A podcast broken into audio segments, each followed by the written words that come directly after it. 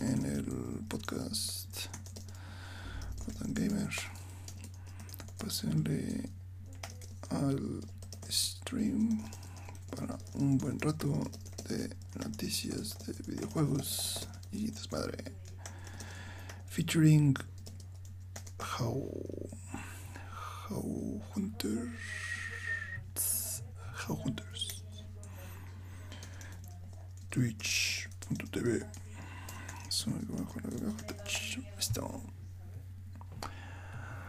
Ok, aquí veo la previsualización. Ok, parece que ya estamos en vivo. Listo, estamos totalmente en línea y en vivo. Oh, ¿Cómo están muchachos? Bienvenidos al stream. El día de hoy tenemos nada más y nada menos otra edición del podcast Notan Gamer. El día de hoy tenemos la agradable presencia de nuestro buen amigo colombiano, como siempre, el buen Jao, aquí en, la parte superior, en el penthouse. Jao, ¿cómo estás? Hola, chicos, ¿cómo están? Bienvenido nuevamente al stream. Estamos, no, siempre bienvenido. Aunque, fíjense que luego eh, andamos como campechaneando, ¿no? Unos días tenemos a Jao, otros días tenemos a Gabo, otros días tenemos a, a Coágulo Cerebral, pero siempre todos son bienvenidos en, el, en el podcast No Este podcast es, es, suyo también, muchachos, no, no necesitan invitación. Si pueden, si quieren llegar un día así nada más, pues ya pueden caerle. Este. Y el día de hoy eh, no pudo estar Gabo porque Gabo está enfermo de su garganta. Este, tuvo ahí unos temas. Y coágulo cerebral tampoco pudo estar con nosotros porque ayer le dieron su inyección de COVID. Entonces anda ya sobrellevando los efectos secundarios de la vacuna. Entonces el día de hoy estaremos nada más Jao eh, y yo. Pero eso no significa que sea menos desmadre, porque lo hemos pasado bastante bien, aun cuando estamos dos, tres o cuatro. Eso no es impedimento para informarles a ustedes de las últimas noticias de los videojuegos y tener una buena discusión aquí chida entre nosotros. Entonces, pues bienvenido, buen Jao, edición número 11 del podcast Nota Gamer. Ya pasamos 10 episodios, no lo podía creer. Ya ahí vamos, 11 episodios. La constancia, la constancia. Sí, sí, sí, la constancia. La constancia. me decía Jao que este, algunos han tenido algún poco de problemas ahí con el tema de las calidades para ver el stream. Estamos viendo como opciones. Este, vamos a estar barajeando a ver ahí las cosas, a ver qué nos funciona mejor.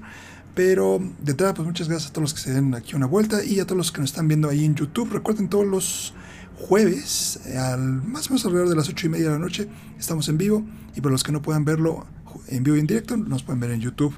Este, ahí lo pueden cachar para verlo con toda la calmita del mundo. Este, por cierto, Jao, siempre te ando presentando, pero también dinos este, tus redes sociales por si te quieren llegar a, andar siguiendo ahí en, el chat o después en Twitter. Sí, dale, perfecto. Eh, soy Jao Hunter en todas las redes Jao Hunter, excepto en Instagram, que soy el Hunter con J, así como lo oyen. Eh, lastimosamente Java ya me lo quitó alguien y no he podido hablar con Instagram para que me lo dé, entonces algún día. Por lo demás, Java Hunter en todas las redes. Muy bien, muy bien. Y ahí me pueden encontrar como soy yo mejor la guion bajo tech en prácticamente todas las redes sociales igual. Y este, pues ahora sí, vamos a darle con el podcast No Tan Gamer, edición número 11. El día de hoy vamos a empezar. Tenemos algunas notas, aunque esta semana fue una semana un poco floja en cuestión como de temas. Um, digamos, como de esos de discusión que nos gustan aquí. Este, hubo un poco de todo, sobre todo hoy que se anunció el remaster, bueno, el remake más bien de Dead Space, que quizás varios de ustedes no em, habrán nacido para, para el momento de que estemos hablando de esto.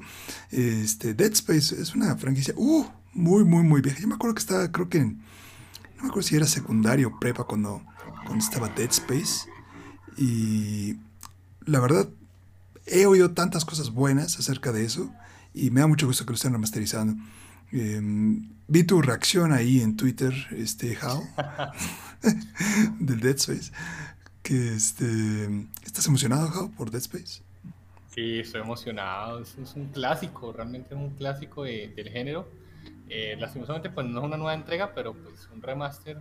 Creo que es un remaster, la verdad no nos dieron información, pero pues no, no, no lo veo como un nuevo juego. Eh, me llama mucho, me trae la nostalgia y también tuve lo mismo que tú. Eh, cuando salió eh, no lo pude jugar porque mi computador no lo corría y se veía como Nintendo, Super Nintendo, como NES.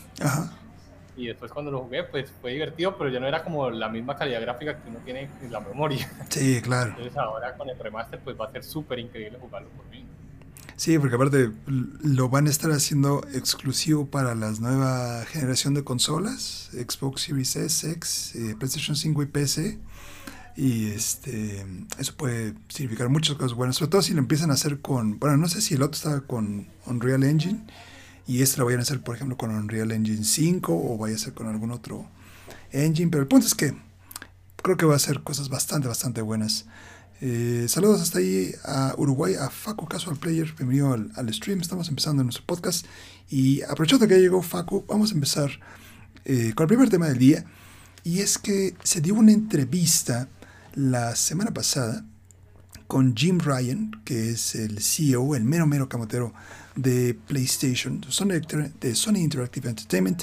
Y entre, esta, entre estas cosas que estuvieron discutiendo aquí en esta entrevista, Hubo algunos puntos interesantes, pero creo que lo que más me llamó la atención de aquí fue que Jim Ryan hace un comentario en el que dice algo más o menos así. Voy a estar traduciendo, ¿no? Porque esto está en inglés. Dice eh, que los jugadores realmente lo único que recuerdan de cuando hablamos de juegos son los mejores juegos. O sea, es básicamente como como dicen por ahí, ¿no? En la historia solo se recuerdan a los ganadores de los partidos importantes, no se acuerdan de los subcampeonatos ni nada de eso. Entonces, aquí lo que, lo que me da curiosidad es, eh, sí, puede ser, sonar un poco como, no quiero decir engreído, este, por parte de Jim Ryan, eh, ni presuntuoso, pero sí creo que hace un poco alusión a la calidad que tienen los juegos de Sony pero eh, tratando de ir un poco más allá de Sony, mi pregunta aquí sería, Wenhao, ¿qué es lo que hace a un juego un juego memorable para ti? Eh, exactamente, eso, eso, es lo que iba a decir. Ah, bueno. Ah, Estamos conectadísimos. O sea, decir que la gente recuerda solo los juegos buenos, pues, que es un juego bueno. Realmente muchas joyas que llegaban a Latinoamérica eh, las conocíamos era por uno, el que nos vendía los juegos en ese tiempo. Eh, y dos, por la revista Club Nintendo. Exacto, sí. Que era, que era realmente la única que sabía. Pero muchos juegos eh, uno no tenía ni idea de qué trataban y solamente darse, darse como la oportunidad de jugarlos era lo que los hacía bueno y los hacía de culto. Incluso hay juegos muy buenos como Soul, Soul River, creo que llamaba. Mm, sí, cómo no que son de culto, pero son de, de, un nicho muy pequeño. Entonces, si lo comparamos con la globalización y todo, pues sinceramente a futuro dirán que el mejor juego es Fortnite. No existe ningún juego, así todo digamos que es aburrido, que es de, no sé, obreros que construyen y todo. En 50 años la gente va a decir, el único juego que logró combinar a DC y Marvel fue Fortnite. Entonces, pues, si calificamos de esta manera los juegos, pues realmente Sony nos sale ganando. Sí, ahí son, creo que son de esas declaraciones que dices, híjole, detente, piénsalo dos veces, ¿no? Este, aquí, este, bajando un poquito en el artículo, vi, estoy sacando la, la cita exacta, dice, este, los, los jugadores van a recordar solamente los mejores juegos y todos los juegos que son como ok van a ser olvidados. Dice, el estándar de los mejores juegos son los que eh, tienen la capacidad de como eh, excitar a los jugadores sin yendo hacia el otro lado, este, con emociones específicas, por ejemplo, que los jugadores se sientan emocionados, que tengan como esa adrenalina, que sientan felices o que sientan tristes. Y, o sea, sí, Jim Ryan, pero muchos de los mejores juegos, como tú bien dices, ¿no? Creo que si podemos decir en los últimos cinco años, uno de los mejores juegos es sin duda Fortnite. Quizás más allá de, de que le guste o no le guste a la gente el género Battle Royale, la cantidad de, de momentos que la gente ha podido vivir en sus partidas de Fortnite, ya sea en su temporada número 1, 2, 7, 11 capítulo, lo que sea, este, ha demostrado que el, no tiene que ser el mejor juego tal vez a nivel visual o a nivel mecánicas, sino con que tú te la pases bien, creo que lo puedes, puede ser algo como muy memorable para ti. Y eso, pues va, eh, si, si nos vamos como fijando en los diferentes tipos de jugadores, pues habrá algunos que digan, ah, pues es que a mí eso no me gusta, a mí me gusta, no sé, andar corriendo y disparando y matando a todas las personas. Y eso me es muy este, satisfactorio, ¿no? Y hay gente que irá por las buenas historias y hay otros que irán por los mejores gráficos. Es algo muy ambiguo. además de eso es que, seamos sinceros, yo amo muchos juegos de Sony, pero yo no me voy a sentar, o yo no me imagino sentándome diciendo, volverme a pasar Tomb Raider. No, pero sí me imagino volviendo a decir, voy a volver a, a instalar Minecraft, volver a instalar Fortnite entonces, esos juegos son los que perduran. Eh, ya, eh, son juegos de culto. Yo te aseguro que a cualquier persona hace tres años le decías, vamos a jugar Fortnite, y iban a decir, no, eso es de niños. Eh, pero ahora tú le dices, vamos a jugar Fortnite, se alegran. Entonces, pero nadie te va a decir, vamos a jugar God of War. Ah, pues sí, pero no tiene como la misma fuerza. O sea, entonces, son juegos buenos, pero que no van a quedar para la posteridad, por más buenos que sean, por más que nos gusten. Entonces, sí es un disparo a la pierna horrible de Sony. Y además de los juegos, hasta ahora que ya empezaron como los estudios de Sony como tal, los, los, juegos son de las productoras. Un Final Fantasy, por más de que esté en Play, es de Square Enix, no es de Sony. yo no digo como Death Stranding, yo no digo, ah, el juego de Play, no, digo el juego de Kojima. Entonces, pues, si se va Kojima a Xbox, simplemente se lleva sus juegos y no pasa nada. Sí, y aquí eh, mencionan algo en el chat que va también un poquito ligado con lo que tú dices de los juegos que son como considerados como obra maestra, poniéndolo así como entre comillas, obra maestra. Y ah, creo que ah, es algo muy difícil catalogar a un juego como una obra maestra, porque siempre va a haber alguien que diga, ah, ese juego no, es, no es un 10 o no merece ese título. Pero hay de repente como esas pequeñas joyas que se dan a lo largo de cierto periodo de tiempo en el que todo o la gran mayoría de las cosas es sumamente bien logrado, ¿no? Eh, el ejemplo más reciente, aparte de Fortnite, que, me viene como a la mente, por ejemplo, sería este, un Among que con un nivel de calidad visual, que pues tal vez no es el, el más este, genial, que podría ganar como premios y así, logró meter un gameplay tan bueno que trajo al mundo de cabeza durante mm, prácticamente un año. Este, y de ahí nos vamos a ir en diferentes categorías, ¿no? Ese es un juego multiplayer bastante chingón. Este, Call of Duty, tal vez cuando le dio al clavo en la fórmula, eso podríamos conocer alguna obra maestra. También algunos juegos de PlayStation este, podrían entrar dentro de esa categoría. The Last of Us también muchos lo consideran así a, nivel narrativa, God of War en su momento. Entonces, es tan ambiguo el poder clasificar como, como un buen juego a un juego pero eso es lo padre de los videojuegos, que hay, uno, hay un juego para ti, sin importar cuál sea tu gusto. Y este, dicen por ahí, llevo 30 años de gamer y Fortnite es un fenómeno sin igual.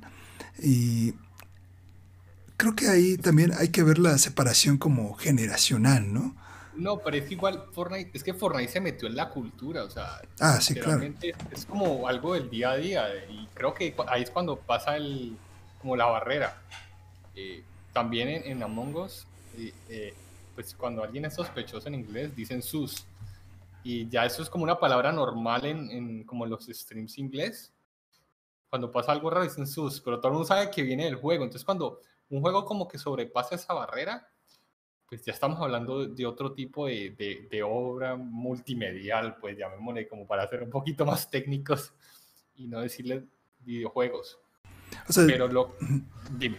No, no, no. para ti, eh, el mayor impacto que puede tener un videojuego es cuando pasa al mainstream, o sea, cuando sale de la burbuja del gaming y llega a impactar en la cultura mediática en la cultura general. Pop, llamémosle cultura, eh, sí, el mainstream. Ya. Eh, no, no creo que, o sea, todo el mundo era gamer, pero en secreto, hasta el día que Ninja jugó con Drake, el rapero Fortnite.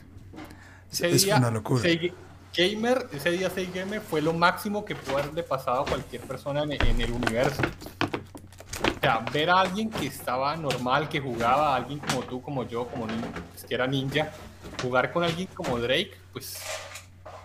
Y por medio de los videojuegos, o sea, no fue nada así como es que las marcas los unieron, no, simplemente se conectaron y estaban jugando cada uno en su consola. E, ese, ese fue como un momento, pues, cúspide para los videojuegos. Sí, y aparte empezó esas rachitas de, de los eh, récords de vistas de Twitch. Este, yo me acuerdo, en ese momento lo estaba viendo porque en, esas, en ese tiempo estaba yo muy clavado con Fortnite. Y yo decía, no puede ser la cantidad de personas que están viendo a este güey jugando con uno de los cantantes, no sé si rapero, hip hopero, la verdad, estoy muy perdido ahí. Este, pues más importantes a nivel contemporáneo, ¿no? Y eso demuestra la, capacidad de impacto que pueden tener los videojuegos. Y no sé si esto um, es, no quiero decir más fácil, pero tal vez lo escuchamos más ahorita por todo el ecosistema que hay eh, presente, ¿no? O sea, ya tenemos juegos que no solo se limitan a consolas, sino entran también en, en PC o este, multiplataformas, también están los celulares y son cada vez más fáciles de acceder a ellos, sobre todo, por ejemplo, el, modelo de Fortnite, ¿no? que es un juego free to play y realmente cualquiera que tenga una conexión y que tenga algo donde jugar, ya sea celular, consola, este, PC, puede hacerlo, ¿no? Entonces, em, creo que más de estas historias las vamos a estar viviendo en los siguientes, no sé, 5, 10, 15 años y creo que esto puede ser muy, muy, muy interesante. Y eh, para cerrar el tema, me gustaría preguntarte, How, y también ahí en el chat. Eh, si tú pudieras decir cuál ha sido, eh, bajo esta frase, ¿no? De los mejores juegos que has jugado, ¿cuál sería como tu top 3? Ok, top 3. Top 3 sería Final Fantasy VII para Play 1. Una obra maestra, pero no la podría volver a jugar ahora con los gráficos de Play 1, pero es una obra maestra.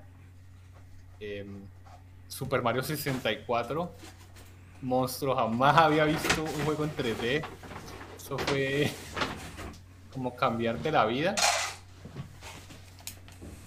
Y por último,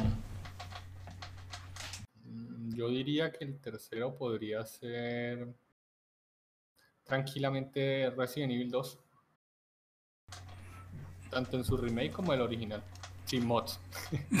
sí, claro, claro. Esa ya es, es otra categoría, ¿no? Ah, y, Silent Hill, ¿no? Silent Hill ahí abajito. Eh, abajito en como un, una, una categoría especial ahí. Por eso. Ya. Híjole, uh, me, me, ganaste el Super Mario 64, entonces voy a escoger otro. Este, pero sí, Super Mario 64, me acuerdo inclusive cuando yo lo vi por primera vez en un centro comercial de esos donde acá tenían como pues ponían la consola como con candados y todo para que se la pudieras ver y todo y, jugar el juego y demás.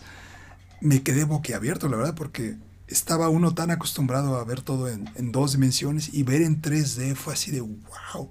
Y ver los, los polígonos todos feos y que en ese momento era, era increíble, ¿no? Era... En tu, mente estaban suavizados, o sea, tú veías a Mario Claro, sí, este, como piel de bebé, ¿no?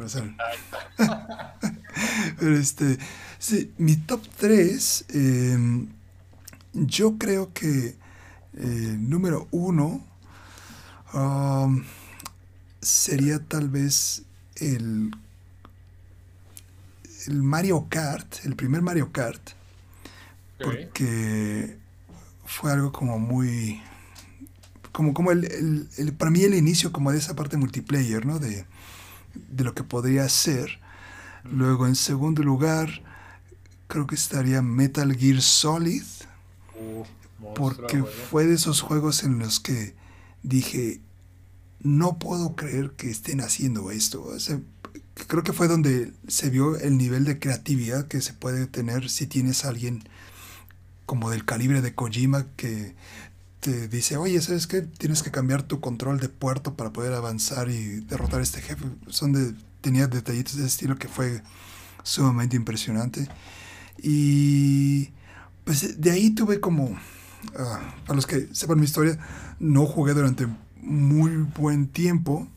Entonces, yo creo que de ahí me saltaría hasta Bioshock 1, el primer Bioshock.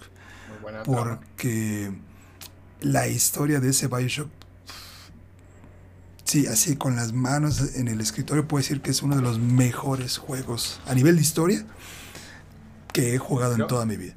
Creo que Bioshock lo usan en, las clases de economía de Estados Unidos, en algunos temas, por el tipo de economía que tenían.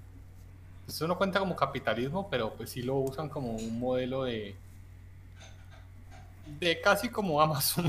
Ya. de ahí okay. trabajos de unas condiciones absurdas. Sí, ok. Sí. Eh, mm. hiciste acordar de dos cosas. Uno, eh, Metal Gear, sí, eso fue una maravilla, eso fue un monstruo juego. Creo que incluso me, me hiciste durar ahí en el tercer lugar, meterlo. Y también quiero dejar claro que eh, si bien el Zelda Ocarina of Time es muy bueno, es un juego muy bueno también de culto, no lo puse porque siento que al transmitir todo el mundo de, de, Zelda era como, no era como tan fácil como ahora, porque había como unas limitantes en lo que puedes hacer en los mundos y todo. Pero pues sí quiero dejar como claro que lo recuerdo el juego y me parece muy, muy bueno. Sí, y, creo que todos tenemos como una, una semillita ahí de, de nostalgia importante por Zelda, ¿no? Mm, y creo que sí que, ya que estamos dando como pilones y, bonus. Este, si voy a poner como un extra, creo que se lo daría a Breath of the Wild. Porque a pesar de que no lo considero como el juego perfecto que muchos lo, lo tienen como en ese pedestal, porque siento que a ratos tiene un mapa tan grande este, que en momentos dije, no sé si lo quiero acabar. Eh, sí fue el primer juego de mundo abierto en el que dije, no puedo creer que en este mapa, a pesar de que es enorme, siempre estoy como, como ese perro de Op. No sé si viste la película de Op de Pixar, que, este, que de repente está hablando así y de repente ve las ardillas y se distrae y va, va a ver las ardillas. Así me sentí durante las primeras, no sé, 60, 70 horas del juego. O sea, vas a un lado y luego volteas y ok, ya, entonces llegas a otro lado y es una constante ah, cuestión como de descubrimiento y con un gameplay tan bien logrado que ahora que estoy jugando el, Skyward Sword se ve esa evolución de uno hacia el otro y es muy, muy interesante. Entonces sí, yo, le daría ese pilonzote a, a, Breath of the Wild, creo que es un gran, gran juego. Vamos a leer los que dicen... Sí, mención, mención honorífica, ahí en su estrellita. Este, dicen ahí en el chat eh, algunos de sus juegos favoritos. Destiny 1, Red Dead Redemption 2 y God of War. Muy buenas opciones. Eh, sorprendente Destiny 1, pero conozco a Edwin, entonces no, no me sorprende de él. Dice Final Fantasy 8, Super Mario 3 y Skyrim. Skyrim es una opción bastante sólida. Interesante. Ok. Ese también sobrepasó el medio de los videojuegos y es algo mainstream. Sí, totalmente. Sí, creo que muy buenas opciones de aquí nos ponen en el chat. Y también a los que nos estén viendo ahí en, casita, en su, en su, casa, pónganos ahí en los comentarios cuáles son sus juegos favoritos y por qué han marcado historia ahí en, su vida. Pónganlo ahí en los comentarios. Y vamos a pasar a nuestro siguiente tema del día de hoy. Pero este, empezando bien, me, me gusta este, el, es, lo padre de los videojuegos, como la diversidad y, que siempre va a haber como algo nuevo que descubrir y también muchas cosas que recordar y de lo cual te puedes tener como muy buenos recuerdos y te van acompañando pues casi a lo largo de toda tu vida, ¿no? Yo creo que si, si, le preguntas a cualquier persona tiene por lo menos dos o tres escenas grabadas ahí de un, de un videojuego tatuadas ahí en su mente.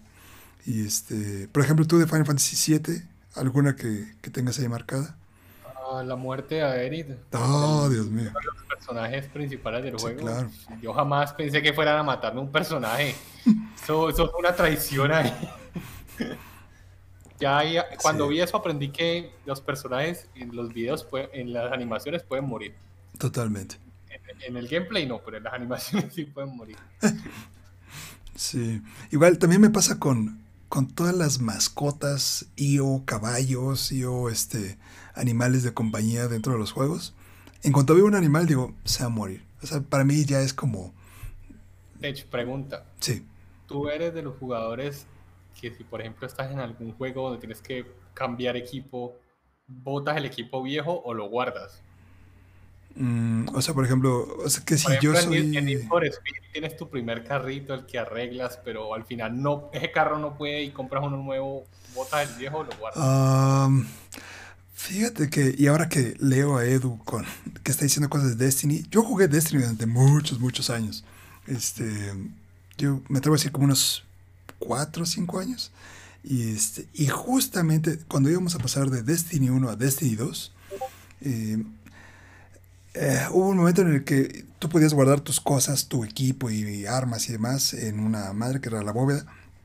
Y entonces solía guardar un set completo de cada armadura y de cada arma este, ya a nivel máximo. Entonces tenía como mis, mis colecciones, digámoslo así, ¿no? Y, este, y era un problema porque llegaba el punto en el que decías, es que ya no tengo espacio y tengo que, tengo que destruir algo de lo que tengo para poder seguir teniendo este, cosas. Y recuerdo que tenía el primer set de armadura que te dan, que es la armadura blanca, con el que comienzas el juego, y la tenía ahí guardada exclusivamente nada más como para cuando llegaban al, al máximo nivel de cada temporada como ver así el, cambio y la diferencia. Eso era muy padre. Entonces sí, tengo problemas así de ese estilo de, de guardar las cosas. Este, sí, por eso ya no juego MMOs. ya, ya me centro solo en los juegos de, de, de, una persona porque este, es demasiado tiempo, demasiado tiempo. Y, y mucho compromiso también, ¿no? Pero digo, el que tenga la paciencia y, y las ganas y todo, este, adelante, ¿no? Así claro, que, lo juegue y que lo disfrute, ¿no? Sí, no, sin problema. ¿Tú eres de esos, ¿Eres de, esa clasificación? Sí, tengo problemas para, para eliminar cosas. Hasta los, los Pokémon, los carros, los equipos, las armas, todo eso. Eh, no puedo votarlos, no sé por qué. sí, no, nos pasa. Sí aprender a dejar ir las cosas es, duro. Y luego en el mundo digital es, es más difícil, ¿no? Porque luego pasa que, no sé, es como ese ítem tan raro que te tomó tanto tiempo en, poder obtenerlo, que dices, oh", y el, el, borrarlo simplemente es como es algo digital, ¿no? Ni siquiera existe, ¿no? Es algo que está dentro del juego. Es algo muy, muy, muy raro. Este. Pero bueno, vamos a pasar al, siguiente tema. Y, no, no sigamos sufriendo aquí. Por sí, no, no, no. este, y así como empezamos hablando en ese podcast de los juegos que, nos han marcado, eh, ahora vamos a hablar de un juego, o una franquicia más bien, que está sufriendo en términos como de... Mm, no sé cómo decirlo sin que alguien se vaya a ofender, sino... Creo que está corriendo el peligro de ser, de perder lo que en algún momento fue e irse convirtiendo en algo muy genérico. Y estamos hablando nada más y nada menos que la serie de Tom Clancy's, que en la semana presentó la nueva entrega que va a tener en su universo. Y esto se llama nada más y nada menos que Tom Clancy's X Defiant. Y, o, XD. Esa, XD, exacto. Tom Clancy's XD. Y Ubisoft lo describe como un, em, ah, un shooter que mezcla como mosh pits de punk rock con estilo como grafitesco. Y, híjole, ah, la verdad no sé cómo... Es como un Overwatch. Sí, es como, como un Overwatch, como esa onda tipo, tipo arena. Aquí les estoy poniendo el video en el fondo para los que no lo hayan visto este, en el momento del lanzamiento.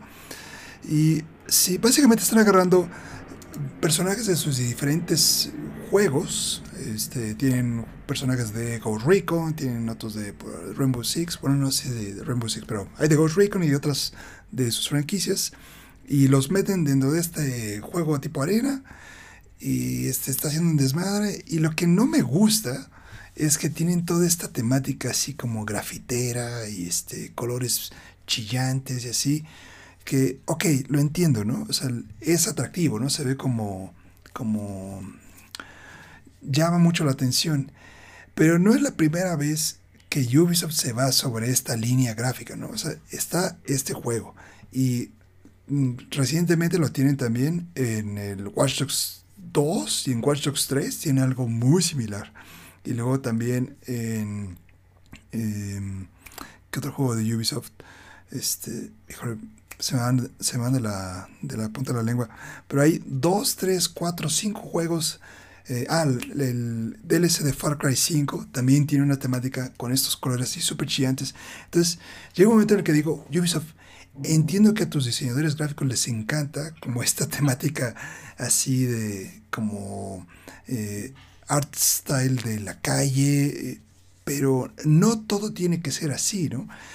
Y sobre todo en un juego estilo Tom Clancy que la verdad yo no los jugué en su principio, cuando la serie empezaba, pero tienen un bagaje histórico de que son juegos totalmente estratégicos, que eh, pues ahora sí que te hacen ejercer esa, ese músculo, ¿no? esa materia gris para entrar en diferentes situaciones, pues estilo como militarizado, y esto pues quizás se aleja un poco.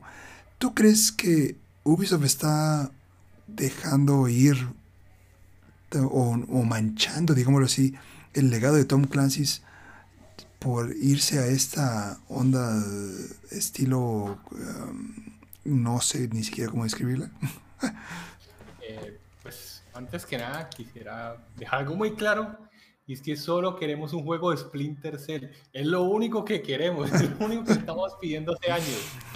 No sé por qué. Tristemente. Y lo que me, me, me choca es que los personajes tienen todo el equipamiento de Splinter Cell, pero, pero no vale la pena. O sea, eh, este tipo de juegos es como intentar caer en, en, la guerra, porque no entra como un Battle Royale, afortunadamente, porque si no sería horrible. No, no, ya, sería el acabose. Eh, me incomoda también lo, de, lo del Tom Clancy. Hubiera sido mejor ponerle otro nombre, creo que hubiera sido incluso más interesante porque apenas tú ves el Tom Clancy, lo que vas a hacer es comparar con los otros juegos de estrategia y todo, y que tienen como una seriedad, tienen como una lógica en su mundo. Y uno ve el video y ve escudos, armamento que invisible, que no sé. Eh, creo que este juego, lo que vamos a ver, eh, es si tiene buena acogida. Lo primero que veo es que va a ser 6 versus 6. Y ya vimos en Overwatch que 6 versus 6 no es bueno. Ya lo hicieron para Overwatch 2, ya lo bajaron a 5 versus 5 porque la, espera de, de, personas para jugar es muy difícil en un 6 versus 6. Esa personita además en cada equipo hace mucho más difícil armar las partidas. Y lo otro es que eh, siento que simplemente han dicho, bueno, eh, Fortnite mete todo en un solo, en una sola caja, nosotros podemos hacer lo mismo mete todo en una caja y veamos qué sucede. Eh, no veo ni, ni, historia ni nada, simplemente es como, vamos a disparar y tú tienes escudo y yo tengo escudo y vamos a jugar Overwatch mejor. Sí, y, ni siquiera con ese concepto de, um, de agarrar de un cachito de aquí y de acá, de las diferentes partes de, de los mundos dentro de la franquicia de Tom Clancy, parece como ser lo correcto, ¿no? O sea, es, es algo como que se ve así como de esas ensaladas mal hechas, o sea, que nada más le metieron como, como de, todas las obras del refrigerador y le pusieron un aderezo ahí encima de colores brillantes, unicornio, y, y ya, a ver si pega. Y la verdad no creo que, a mí, a mí parecer, no creo que sea una buena edición. Tienes toda la razón, concuerdo contigo de que el poner la etiqueta de Tom Clancy le hace más daño que le hace bien. Y creo que se hubiera visto mucho mejor bajo inclusive una nueva franquicia, ¿no? O sea, inclusive, por ejemplo, Hyperscape, ¿qué se llama? Hyperscape, Hyperscape, creo, el que era el Battle Royale de, Ubisoft. O sea, inclusive, si Hyperscape punto, le estaba yendo mal, podrías haberle hecho como esta nueva variante, ¿no? Hyperscape eh, versión arena, ¿no? Y tal vez vas reforzando esa franquicia que le está costando trabajo como alzar y le das como un segundo aire, no tengo idea, pero no siento que vaya como de la mano, ¿no? Sobre todo tomando en cuenta su ejemplo más exitoso a nivel eh, free to play, que para mí es Rainbow Six Siege, que si tú ves Rainbow Six Siege de 10 millas atrás, puedes decir, este es un juego de Tom Clancy, porque tienes todos los elementos estratégicos, este, tienes las diferentes como, ¿cómo se llaman? Operadores de diferentes países y cada operador es como lo más apegado posible a, a cómo se manejan a nivel internacional esas agencias, supongo, de, de élite. Exacto. Entonces, el ver esto es como, ah, chingado, ¿para dónde se te fue la brújula? Y qué es, que, ¿a quién le estás queriendo llamar, no? Los colores llamativos son para, para los chavos que les gusta Fortnite, este, o, o cuál es la intención detrás de todo eso. Creo que es algo que, que manda muchas señales como, como que chocan, ¿no? Como contrastantes. Dicen por ahí en el chat, el nombre Tom Clancy, ¿qué pinta ahí? Tienes toda la razón. Y por ahí también dicen, ni Splatoon se atrevió a tanto. Fuertes declaraciones ahí en el chat. Ni este, Smash, ni Smash se atrevió a tanto. Sí, totalmente. Porque, o sea, esto es como, por lo menos en Smash, eh, respeta la identidad del personaje. El que pelea puños sigue peleando puños. Aquí es como, bueno, todos lanzallamas, todos granadas, todos escudos, todos. Simplemente ver qué sale aquí. Sí, claro, ¿no? O sea, porque. Y tomando, por ejemplo, otro ejemplo, este. que tal vez para muchos sea como nefasto, ¿no? El, el Black Ops 4, el más reciente, que también es como esta temática militar, como futuristona y demás. Este. Ese juego, pues tiene su propio, como. Eh, haber, ¿no? Y su razón para ser como en esa onda como futurística, tecnológica. Y acá, pues sí, es como la enchilada de todo, ¿no? Están los lanzallamas y de repente ves unos escudos como con reflexión láser, este, holográfica, este... Ah, este eh, mi pregunta acá, este, tal vez para cerrar el tema, porque no hace mucho, eh, no hace falta mucho para pues, ver que la cosa creo que no va muy bien, por lo menos en, recepción del público. Eh, ¿Tú qué crees que ¿Crees que Ubisoft haga algún cambio basado en la respuesta de la gente? ¿O sea lo suficientemente, pues quiero decir, podemos decirlo terco, para decir, no, esto es el concepto, esto va a funcionar, sácalo? Lo que yo creo es que esto van a, estrellarse primero, van a repetir la estrategia de Hyperscape, van a gastar mucho dinero pagando a influenciadores para que muestren el juego, eh, pero no tiene pinta de nada. Es que no, realmente hay mejores opciones en el mercado de lo mismo.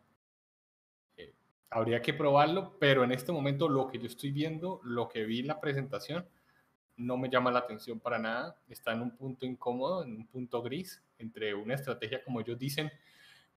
Es que es curioso cómo lo pintan. Eh, es que es combate militar realista con personalización entonces, ¿es una cosa o es otra? Entonces, a mí no me llama la atención.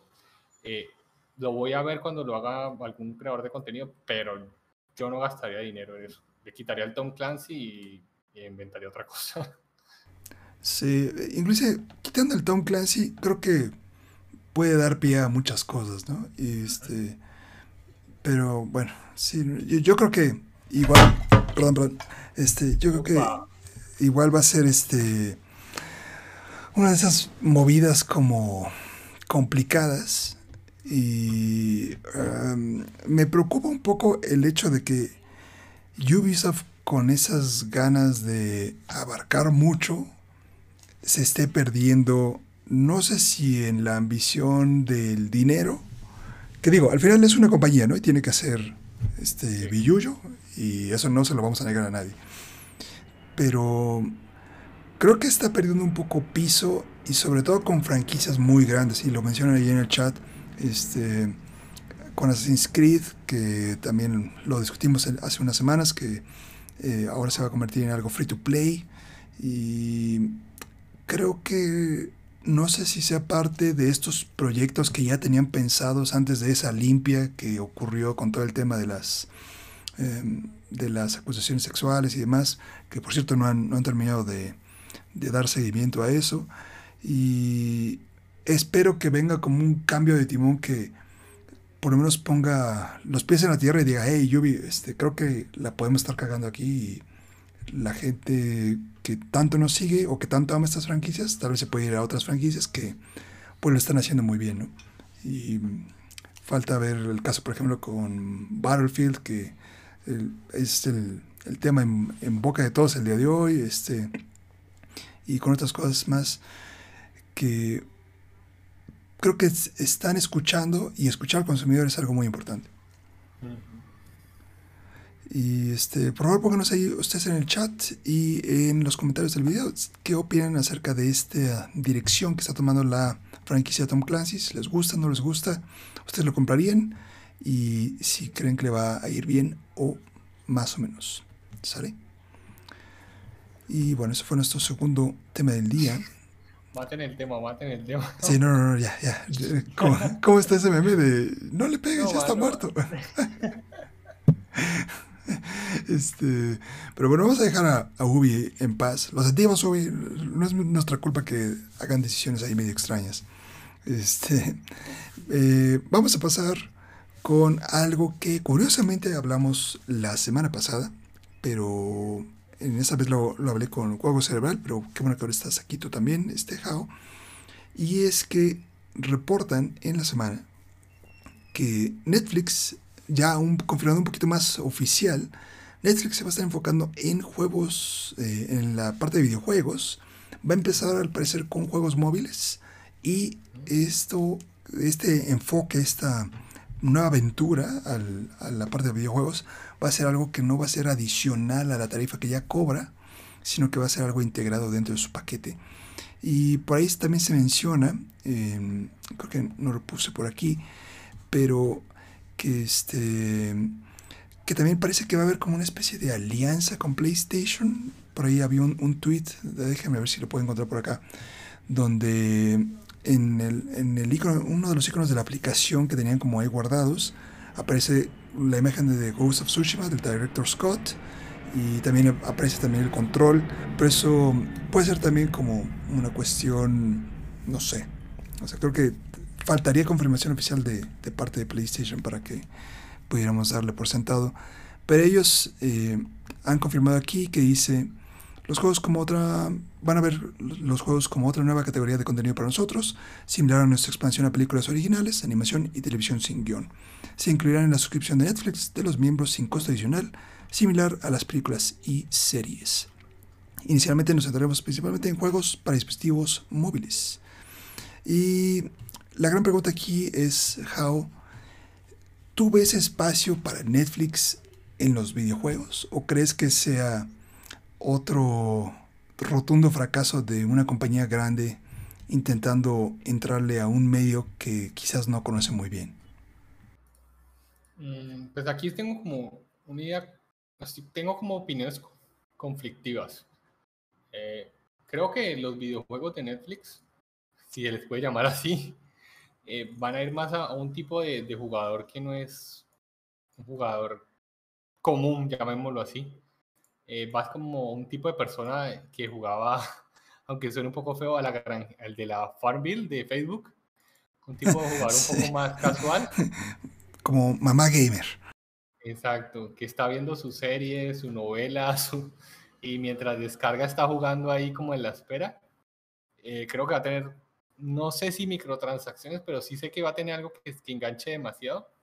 Y todos estos juegos, eh, la finalidad, eh, más que nada, es aumentar el tiempo que están las personas en la aplicación. Eh, entonces, sí lo veo más posible como para la mamá gamer, la tía gamer que está viendo su novela y se le acabó la temporada, entonces mientras llega la nueva temporada está buscando qué jugar y, creo que la, la movida en, dispositivos móviles es la más segura. Eh, yo no creo que, por lo menos en el, lo que le llaman tercer mundo, o bueno, llamémosle Suramérica o las Américas, pues los Blu-rays o los televisores inteligentes, pues no me imagino corriendo eh, algún juego pues súper interesante que, que esté ahí. Además de que los televisores no tienen periféricos para jugar, o sea, jugar con el control remoto debe ser no me lo quiero ni imaginar. Sí, no, una, una odisea ahí terrible. Sí. Eh, entonces, sí lo veo posible, lo veo interesante, pero no creo que sean juegos así como, eh, no sé, no me imagino ni siquiera un Undertale en, en, en la tienda de Netflix. Entonces, me parece interesante, podría meter mucha más gente al, mundo gaming, no sé si que, si podría llamarse mundo gaming, pero pues podemos empezar a ver. Sería interesante volver a ver los mensajes de tu tía tiene la granja en Netflix, conéctate para mandarle botellita. No, no, no quiero. No quiero ganar más monedas. Gracias. sería interesante. Este, creo que ahí es un, un punto muy interesante, ¿no? El, el hecho de que. Um, ¿qué, es, ¿Qué significa o qué, ¿Cómo ven estas compañías la palabra gaming a comparación, por ejemplo, de los gamers como consoleros o de PC? Este, que todavía existe como esa um, como esa renuencia ¿no? a, a, considerar el gaming de móvil algo como, como hardcore gaming, ¿no? Este, que creo que ya hay algunos casos más que van haciendo ese, ese puente entre la parte móvil y la parte como consolera PC. Por ejemplo, este, hablábamos al principio, fuera de cámaras, este, de Genshin Impact, ¿no? que es un juego como, muy fuerte y que la verdad ha tenido un impacto muy, muy, muy grande. Y tiene ese nivel de calidad que lo ves en consola y dices, ah, caray, se ve chido. Y después dices, ah, chinga, también está en celular. Y dices, mmm, como que la piensas dos, tres veces, ¿no? Y, y creo que tanto Fortnite como Genshin Impact y como todos estos juegos que han, em, han podido hacer ese puenteo a la parte móvil, no tanto como una experiencia aparte, sino como algo de lo que ya estás jugando en tu consola y lo puedes llevar como a todas partes, creo que ese ha sido mucho el éxito de esas, de esas plataformas. Y pensar cómo lo pueden abordar la gente de Netflix em, es algo muy interesante, ¿no? Y que alza muchas preguntas en el tema de si van a estar con las mamás gamers, este, si vamos a tener como el Farmville y demás. Este, aquí está lo que les comentaba hace rato, que es la, aquí dan este reporte que la aplicación de, de Netflix que están desarrollando tiene el nombre código Shark y en las imágenes que tiene en su aplicación de iOS está como este que es el logo, que es una especie como de como aletita de, tiburón y sale aquí también la imagen de Ghost of Tsushima y eh, estos controles que al parecer son de PlayStation 5, son los DualSense. Entonces, uh, todavía hay muchas preguntas y mientras no sea el propio Netflix el que diga, oye, ¿sabes qué? La cosa va a estar así, eh, creo que por ahora yo no le doy mucha, mm, mucha vida a ese proyecto de gaming, más allá de algo muy, muy casual. O sea, muy, muy casual, tirándole, eh, como platicaba en, la cuestión anterior, por el lado más eh, como cinemático, tomando decisiones, este, y no tanto en algo como tiempo real, interactivo, este, no veo un MMO, no veo un juego de peleas, no veo nada de eso. Creo que todavía, inclusive creo que Netflix mismo lo sabe, si ellos quieren desarrollar algo desde cero, tienen que ir con lo seguro y con lo que les pueda redituar más antes de entrarle a ese mercado como más, más hardcore, ¿no? Igual, creo que también no caemos en cuenta de que hay cierto público que literalmente puede decir que consume Netflix excesivo. esa gente que se ve las series en dos noches, tres noches, créeme que esos videojuegos van a ser eh, como la coronita que falta conquistar para verse todas las series. Eh, pero me hiciste acordarme, me, dio risa, no sé, me imaginé los personajes de la casa de papel con otra serie peleando ahí. Que, que digo, o sea, eso no sería una mala idea, ¿no? O sea, porque si Netflix tiene ya como esas producciones tan fuertes, tan grandes, por ejemplo, está Stranger Things, está este, no sé... La casa de papel. Casa de papel, etcétera. Este, y, ya, ya son franquicias, que lo podríamos llamar así, ¿no? O sea, eh, franquicias fuertes, ¿por qué no explotarlas a otros sentidos? ¿no? Y, yo creo que mucha gente estaría, por el simple hecho de estar diciendo, ah, estoy jugando el juego de XXX, este, estaría feliz por lo menos de probarlo, no tanto de comprometerse a largo plazo, pero sí de probarlo, creo que no estaría nada mal. Eh, dicen por ahí, ojo, Netflix es un grande. Bueno, sí, sí es grande, pero el, también si es muy grande, el, el caer puede doler también este, bastante. Entonces, mm, para cerrar aquí el, tema, How, me gustaría preguntarte, ¿cuál debería ser eh, algo, qué decisión debería tomar Netflix para asegurar que su servicio de videojuegos sea un éxito? Pues, punto a favor, tiene un veterano en los videojuegos. Eh, no sabemos qué tanto lo van a como cohibir. Creo que lo va a cohibir mucho la, la, el ambiente, eh, quiero decir la consola, llamémoslo de una manera, que pueden ser o los celulares o los Blu-ray. Eh, espero que no tenga microtransacciones porque si no sería una puñalada trampera como eh, tienes la cuota para estos juegos, pero si quieres esto, pues... pero sí considero que, que, esto es muy casual. Tienen que hacer un juego muy adictivo. Eh, casi que roce con, con, un juego gacha. Eh, gacha es tipo Genshin Impact. Eh, y que sea muy fácil de entender, que tenga una barra de, de entrada muy, muy baja. Como te decía, la granjita es el ejemplo perfecto. Singa con esos juegos se volvió una empresa multimillonaria. Y si, que, y si aunque sea consiguiera Netflix un pedacito de esa torta, creo que ellos sean felices porque ya tienen tu número de tarjeta. No tienen que volverte a pedir tu, tu número de tarjeta. Eso es un gran quiero y te lo cobran. Entonces, eso va a dar una facilidad increíble a, a las transacciones eh, sin necesidad de decirte, hey, pon la tarjeta, pon... No, no, no, no, yo no tengo todo, no te preocupes. Al, día de tu corte te cobro. E imagínate, o sea, construyendo sobre tu idea, How, no, porque no lo había pensado así, o sea, no había llegado mi mente boomer tonta no había pensado, ya me tienen agarrado de los cojones, o sea, porque ya tienen mi tarjeta de crédito, o sea, tienen toda la información, o sea, y podrían hacer N cantidad de, de jugadas, ¿no? O sea, entre ellas, se me ocurre decir, dentro de tu paquete de Netflix, te incluye, punto que sacan algo como los estilo los V-Box de, de Fortnite y te dicen, dentro de tu paquete te voy a incluir, no sé, mil Netflix coins o lo que sea, ¿no? Y eso lo puedes usar en todos nuestros juegos. Que obviamente mil Netflix coins te van a alcanzar para dos cosas, ¿no?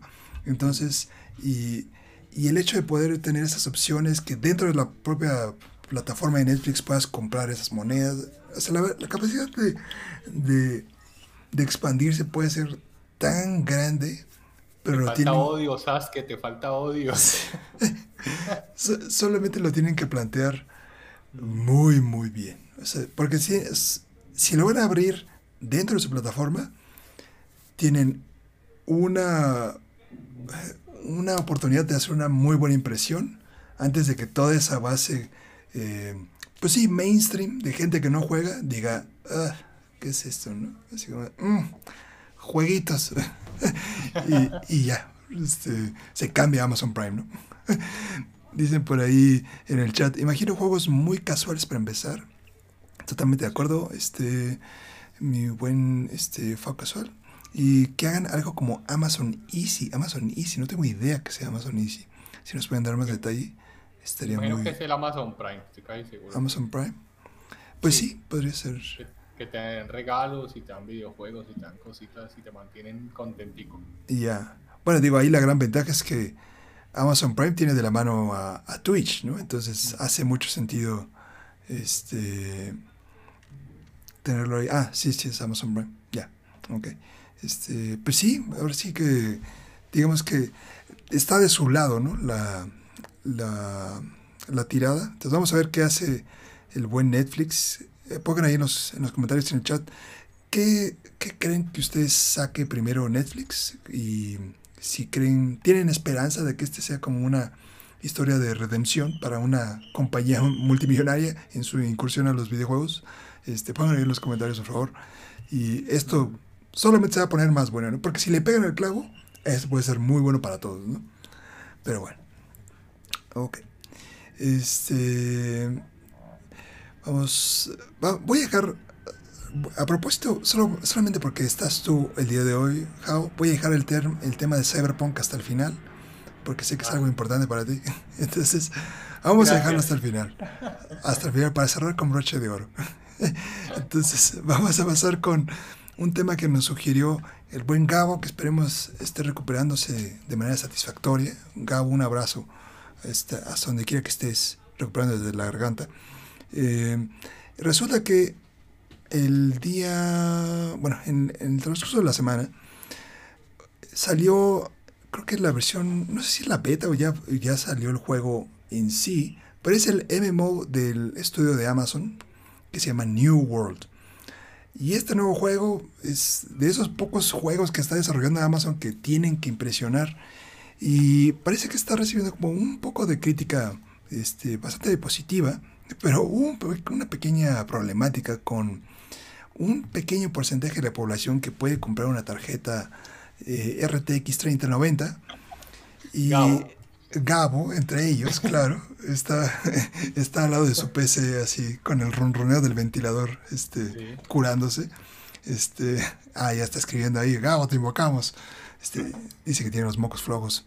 Este, y pues resulta que el juego, al parecer, está briqueando las tarjetas 3090 que, déjenme decirles, si es que han estado debajo de una roca en el internet, estas tarjetas no son nada, nada baratas. Rondan alrededor de los 30 mil a 40 mil pesos, eh, que serán unos como 1.500, 2.000 dólares, más o menos. Más o menos estaré. Más o menos 1.500 a 2.000 dólares. Entonces, em, y resulta que era un problema de un tema ahí con creo que el, tema de las, del frame rate estaba como sin un límite y entonces la tarjeta gráfica explotaba. Y al final parece que ya lo están arreglando, pero les costó trabajo como, em, como aceptar de que había un tema ahí. Entonces aquí básicamente no hay mucho que discutir, solamente era como informar. Este, entonces si tienen una 3090 y, y le van a entrar a New World, pues este, nada más tengan cuidado, denle un, rato. Este, dicen por ahí en el chat, se secan las lágrimas con billetes, claro. Sí, totalmente. Con, con el, la bolsita esta de plástico antiestática de, de la 3090 se la secan así. Este, dice, ¿por qué solo con la 3090? Mira, la verdad, debe haber una explicación muy técnica de por qué, este, que más o menos intentan explicar aquí la desconozco, pero parece que ya lo están, este, ya están reconociendo que está el problema y ya lo van a arreglar. Eso es lo que ellos dicen. Lo que yo estuve investigando es, muy absurdo, es típica historia de que si vivieras en primer mundo no podrías disfrutar. Al parecer el problema radica en que el juego, cuando juegas en New World, eh, sin límite de FPS, hay este error. Entonces, mm. sucede algo como el juego le dice, quiero más FPS, y la tarjeta le dice, ah, sí, cabrón, pues te doy más FPS. y están en una constante lucha hasta que se quema la tarjeta. Básicamente, esa es la explicación que han dado. lo que han dicho es, la única solución por ahora hasta que lo parchen es ponerle un límite de FPS al juego. O sea, es, es de las cosas extrañas. Absurdas, y, y entonces me hace preguntarme si el sistema de seguridad de las nuevas tarjetas que se suponía que no iba a funcionar para minar, sí funciona de verdad, porque, o sea, no funciona para minar, pero funciona, se queman un videojuego. Creo que estamos en el mundo al revés. Sí, creo quemarse minando. Ahí, Nvidia, por favor, este, que haga paro, porque esto no puede estar pasando con, sobre todo con juguetes tan caros, ¿no? con, con estas maravillas. Es súper gracioso, o sea, no, no lo puedo creer que la tarjeta no se limite, o sea, ella misma como que, ah, está haciendo calor, no importa, sigamos haciendo FPS. Sí, es como, como si la tarjeta estuviera en plena adolescencia y, y así de, le estuvieran llegando puras hormonas y sí, a huevo. Así creo que... Tú no me dices qué hacer, yo me caliento hasta donde yo quiera. Exacto, no de tus reglas. ahí te van FPS. Dice por ahí, este, ¿es para hacer memes? No, literal, ¿eh? Seguramente ya debe haber algún meme por ahí. Este, sí. seguro. O sea, me encantaría que fuera un meme, pero literal, esa es la explicación que han dado. O sea, eh, no tiene sentido. Igual vuelvo y te digo, no tiene sentido cuando supuestamente viene capada la tarjeta por los mismos problemas que están teniendo porque la están comprando para las minerías y un videojuego la lleva al extremo y la quema. Lo que no pudo el Bitcoin, lo pudo New World de Amazon. Algo está haciendo bien ahí Jeff Bezos. Felicidades, felicidades. Su primer logro esta semana fue llegar a la, a la capa, ¿cómo se llama esta? El límite este del espacio, donde se pueden llamar astronautas. Y el segundo fue el briquear las 3090. Grandes logros para Jeff Bezos en una semana. Un aplauso. Este, estratosfera. No, no es la estratosfera. Tiene un nombre como muy particular. Mm, el punto no sé qué. Luego lo buscamos. Pero sí, tiene un nombre muy, muy peculiar. Pero tú me entendiste, Juan, tú me entendiste. Este, ok, vamos a pasar con nuestro último tema del día, hecho casi a la medida para la presencia de nada más y nada menos que el buen Hao Hunter el día de hoy. Y resulta, dicen que puede haber, en teoría, múltiples DLCs gratuitos y expansiones que estarían llegando para la siguiente actualización de Cyberpunk 2077.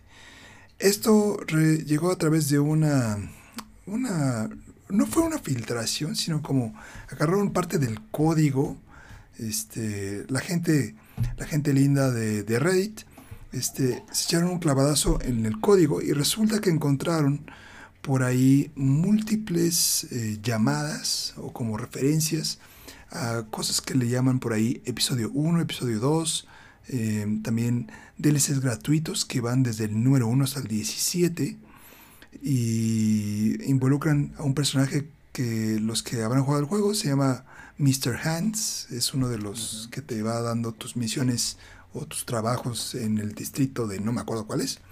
Y pues la gran pregunta es si estos 17 DLCs gratuitos y dos expansiones pagadas que en teoría pintan aquí serían suficientes para revivir a Cyberpunk. ¿Crees que sea esto el punto final en la redención de Cyberpunk para los jugadores? No, yo creo que esto es por la honra. Esto ya es como salvar el honor. Eh, pues antes de iniciar con, como, con mi punto de vista, me, me, me, sorprende que la noticia está que el CEO expresó que el equipo desarrollador llegó a niveles satisfactorios. ¿De qué? No lo sé, pero pues llegaron a niveles satisfactorios. Satisfactorios seguramente nada más para regresar a la tienda de PlayStation. Ajá, exactamente. No, no se quema. y lo otro es, el, el problema que yo veo es, por ejemplo, yo terminé el juego y lo desinstalé de una cuando salga la primera expansión, voy a bajar el juego, voy a, si tengo mi save en la nube, pues voy a seguir con mi save. Pero si tengo que volver a empezar la historia para ver el DLC, pues creo que va a ser un poco cansón. Y si tengo que hacerlo 17 veces, pues va a ser todavía peor. Y también en la parte de, van a tener que crear alguna manera de que si yo ya me pasé el juego y no sé, la nueva expansión es en una parte antigua del juego, pues tengo que poder como desplazarme a ese lugar sin necesidad de repetir todo, ¿sí me entiendes? Eh, me parece muy, muy agotador. Eh, pues, me parece súper interesante que hayan 17 expansiones en camino. Eh, pero no creo que yo, no sé, no creo que vaya a jugar las 17. No, no, no me veo bajando el juego otra vez 17 veces o dejándolo ahí simplemente esperando una expansión. No. E, ese tren ya se perdió. Sí, creo que estoy más o menos en la misma línea que tú. Este, a mí en particular, Cyberpunk, dije, lo jugué una vez y dije, ok, más allá de, de todos los pedos y los bugs y los crasheos y demás, este, aún jugando en PlayStation 5, eh, la verdad para mí fue como un, ok, esos, cuando estaba haciendo mi, mi primer eh, partido, eh, mi primer playthrough del juego, dije, estos son de estos juegos que lo voy a jugar al máximo, voy a sacar todo y no lo voy a volver a jugar. Aun cuando hay dos, tres, dos líneas más de, de personaje que puedes escoger, que si eres Street Kid, que si eres Corpo, que si eres este, no me acuerdo, no me acuerdo cuál era la otra. La verdad, escogí una, me fui sobre esa al máximo y dije, ya, igual que tú, lo desinstalé y hasta ahí quedó, porque pues aparte son 100 gigas que este, pues en el disco duro de PlayStation 5, pues este, sí duele, ¿no? Tener 100 gigas ahí ocupados. Entonces, me suena leyendo como estos, estas cosas de los DLCs gratuitos, a que van a ser como pequeñas aventuritas, así como, como estilo, por ejemplo, Panam o con este, o con Judy, o sea que cada una era como una línea de historia como, como compacta. No siento que sea como una expansión así como en sí, que esos creo que podría ser estos EP1 y EP2, que sí podría ser algo donde pudieran agregar quizás una zona nueva, este, un nuevo distrito, o que te llevaran a otra parte de no sé dónde. Eh, pero aún así, ah, me cuesta mucho trabajo confiar en CD Projekt Red después del cagadero que se hizo. Y yo esperaría que primero sacaran la actualización de nueva, consolas de nueva generación antes de siquiera, y que eso funcionara bien, antes de siquiera intentar pensar marketear esta cosa. Porque si no, va a ser un fracaso sin siquiera haber sido lanzado. Es que, es que no me imagino en el menú DLC 1 de 15 y cuando tengas los 15 DLCs, eso va a ser una cosa absurda que, y mínimo, es muy probable que alguno de esos DLCs ni siquiera sean misiones, sean tipo DLC Los Sims. DLC de plantas tropicales. Plantas tropicales de invierno, una cosa así absurda. Entonces uno, mm, pues sí, un DLC. Sí, pack de coches este, con temática de Pascua, ¿no? Una cosa así. Sí. Dicen por ahí, este, si puedo redimirse en No Man's Sky, Cyberpunk también puede. Híjole, pero ¿sabes qué? Creo que la gran ventaja que tiene No Man's Sky es que No Man's Sky siempre su idea fue ser como un universo infinito, ¿no? Y como el poder interactuar con otros jugadores de alguna manera y como esa cuestión de exploración y, el propio tema del espacio le ayuda mucho, ¿no? A, a siempre haber algo que puedas explorar. Y Cyberpunk se me hace muy, muy finito en el tema de como de locación. Quizás en el tema del lore no, porque creo que ahí le pueden poner mucho jugo, pero sí me cuesta, eh, no sé, creo, creo, que estoy cansado de Cyberpunk. O sea, de, tanto que se habló el año pasado de... ¿Fue el año pasado? El año pasado. El año pasado de ellos. Son de esas veces que digo, güey, ya que tengas todo, así como el maestro, ¿no? Que ya hizo como 10 correcciones al, a la misma tesis, y es, güey, revisa tus respuestas y, luego regresas, güey. No, no traigas cosas a medias. Así, en ese punto de paciencia estoy con, con. No, es que igual, es que eso fue la, la mayor vendida, el mayor, pues no quiero decir fiasco, porque igual ellos terminaron con ganancia. Entonces, pues no puede ser un fiasco pero es que en realidad ya, o sea, estoy en el punto como tech de que prefiero que llegue el 2077 real y ver qué pasa en ese año que jugar otra vez el juego. Sí, es, es, algo muy, muy, muy complicado. Dicen por ahí, ya dejen al pobre juego. Edu, sí, o sea, nosotros lo hemos dejado en paz. nada más hablamos de él cuando salen cosas que podrían construir, ¿no? Sobre su estatus actual, ¿no? Pero este, sí, no, a Cyberpunk ya le hemos dado varios catorrazos aquí en el, en el podcast.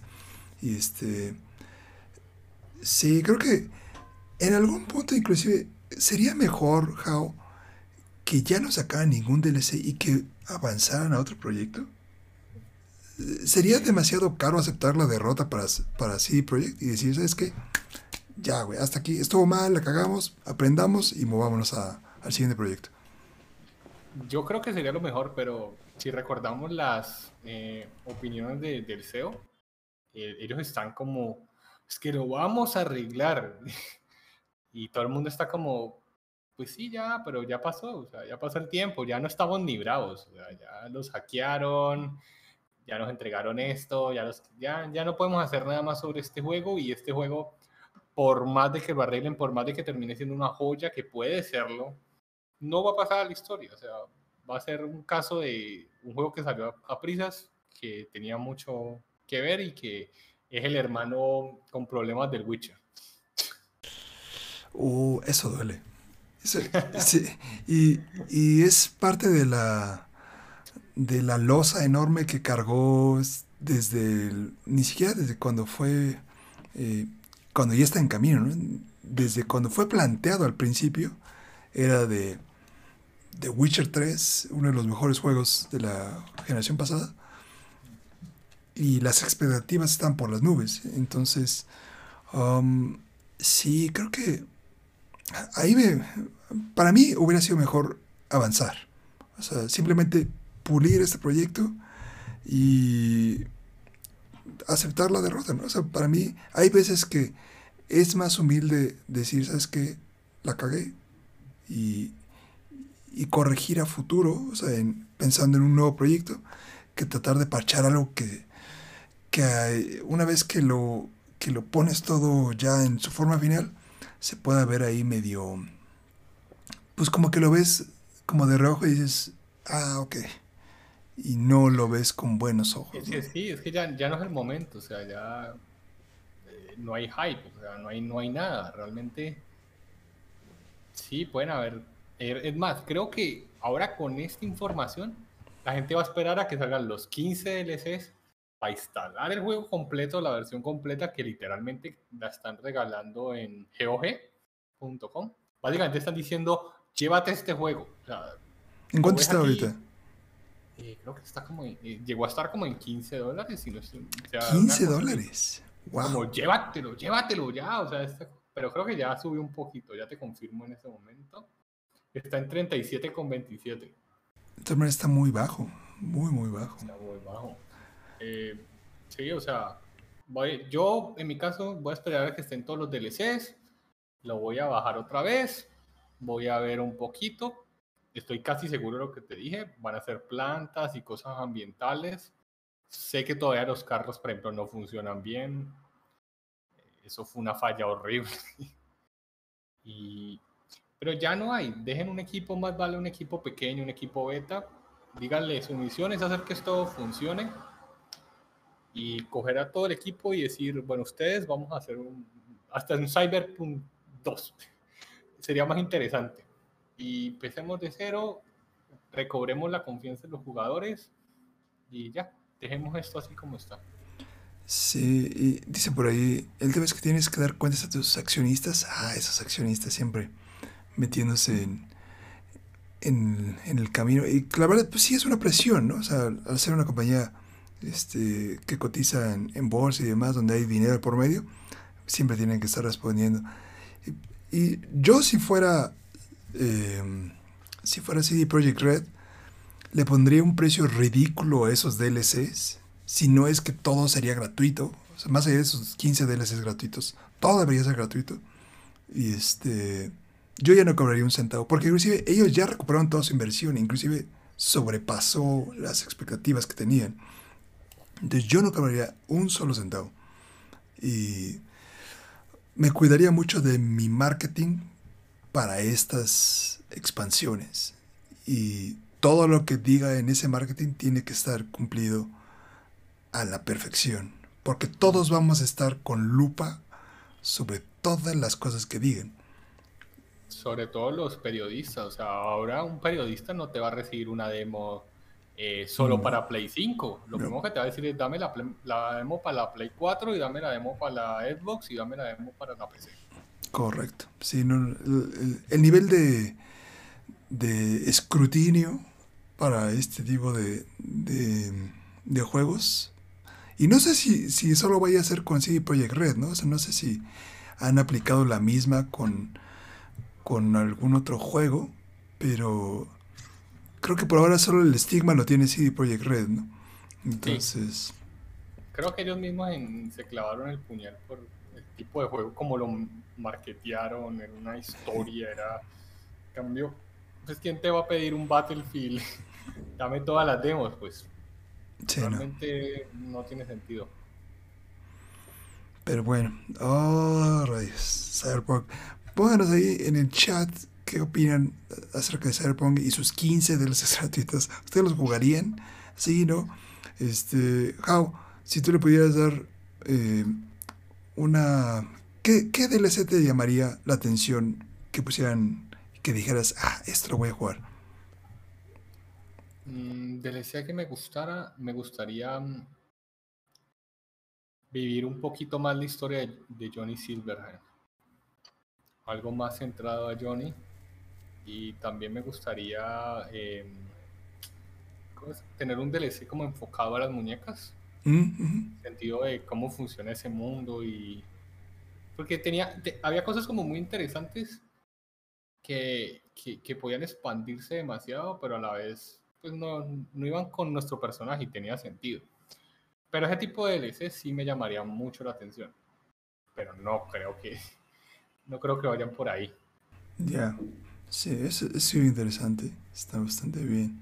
Y a mí, no me acuerdo cómo se llama el, el cuate este, Takemura, no sé, ¿quién, quién ah, Sí. Sí, un DLC de Takemura me gustaría bastante, estaría muy, muy, muy, chido. Eso estaría muy, muy chido.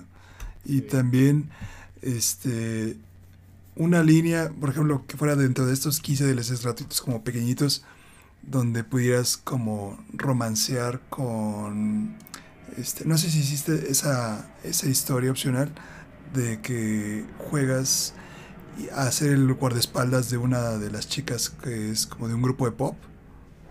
No. Ah, bueno. No te digo más, no te digo más para no spoilarte. Este, una, una que vaya como profundizando sobre esa línea, para mí estaría bastante cagado. Pero no digo más porque si no, que no, no, quiero spoiler la Porque esa, esa misión está bastante padre. Pero bueno, este, esos son nuestros mejores deseos para, para Cyberpunk. Pongan los suyos, por favor, ahí, ahí en el chat y en los comentarios. Porque, híjole. Ay, Cyberpunk. Ay, mamá. Este. Lamentablemente hemos llegado al final del, podcast, pero bien, se me pasó muy rápido esta vez porque creo que no hubo tantos temas como muy, muy fuertes. La semana pasada nos pasamos más o menos como media hora hablando del, Steam Deck. Estuvo bastante maratónico, pero es que sí daba mucho para qué hablar. Pero esta fue una semana muy, muy tranquila. Este, esperemos vaya retomando el ritmo para la próxima semana a ver qué, con qué nos sorprenden. Pero como siempre, mi buen Jao, muchas gracias por darte una vuelta con todo y tu comunidad aquí en el podcast Nota Gamer. Muchas gracias a todos los que están ahí en el chat. Este, pues nos estamos viendo próxima semana. Vale, vale. Un placer estar Tech, un placer a la gente del chat y a la gente de YouTube. Un saludo. Recuerden suscribirse, comentar, like, todo lo que tengan. Todo, todo. Muchas gracias, muchachos. Un abrazo a todos. Gracias, Jao. Gracias, chat. Ahí nos estamos viendo pronto. Cuídense mucho. Nos vemos próximo jueves por la noche. Chao, chao.